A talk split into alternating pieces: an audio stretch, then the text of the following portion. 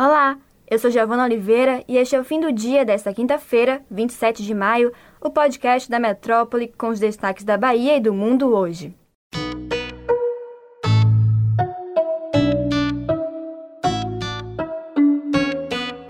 Um caso de suposta fraude na vacinação contra a Covid-19 é apurado pela Prefeitura de Feira de Santana.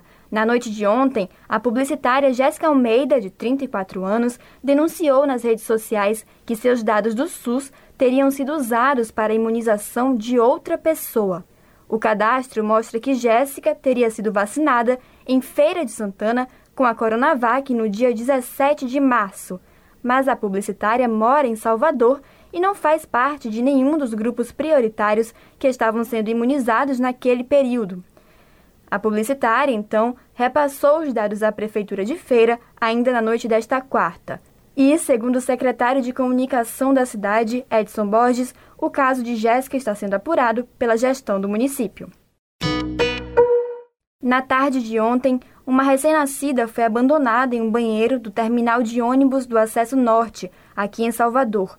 De acordo com a CCR, a empresa que administra o terminal, a bebê foi encontrada por volta das 15 horas. O Conselho Tutelar faz uma busca para encontrar e auxiliar a família. A bebê foi encontrada por uma mulher que entrou no banheiro do terminal e chamou seguranças do metrô. Depois de ser resgatada, ela foi levada para o Hospital Roberto Santos, mas seu estado de saúde ainda não foi divulgado. A mãe, uma mulher de 27 anos, foi presa ainda na tarde de hoje. A jovem não teve a identidade revelada, mas, segundo a polícia, ela vai responder por abandono de incapaz. A Bahia atingiu um novo recorde na taxa de desemprego no primeiro trimestre de 2021.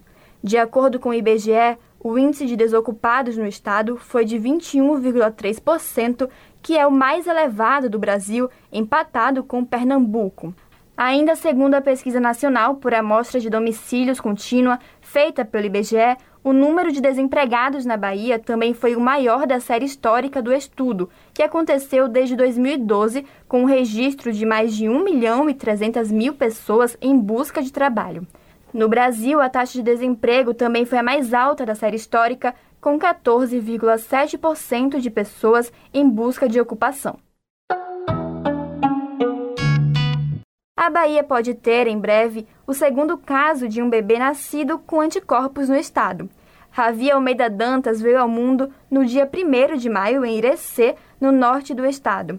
Os pais do recém-nascido, Hilton e Vitória, resolveram fazer um teste em um laboratório local para ver se ele tinha anticorpos contra o vírus e o resultado veio positivo. Agora eles aguardam a comprovação do LACEN, o laboratório central, para confirmar a imunização do bebê. Eles fizeram o teste por curiosidade, após assistirem uma reportagem que falava sobre o tema, mas o histórico da gravidez colaborou com a procura. Na 15ª semana de gestação, Vitória foi diagnosticada com a Covid-19. Ela tomou a primeira dose da vacina Coronavac na semana 37 da gestação e o bebê nasceu uma semana depois. Mesmo assim, veio com anticorpos contra a Covid.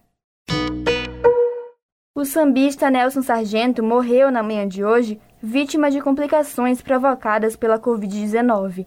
Nascido no Rio de Janeiro, em 1924, Sargento foi cantor, compositor, pesquisador e escritor. Ele era uma figura proeminente da escola de samba Estação Primeira da Mangueira, quando ocupou o cargo de presidente de honra da gremiação.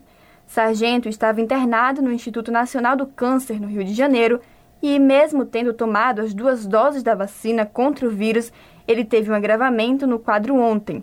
Seu estado de saúde já era debilitado porque o artista tratava de um câncer de próstata desde 2005.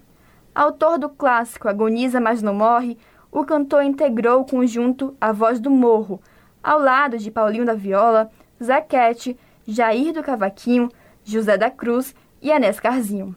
Nelson Sargento é mais uma figura marcante que nos deixa por causa da doença. Samba, agoniza, mas não morre. Alguém sempre te socorre. Acompanhe as redes sociais da Metrópole e também o portal Metro 1.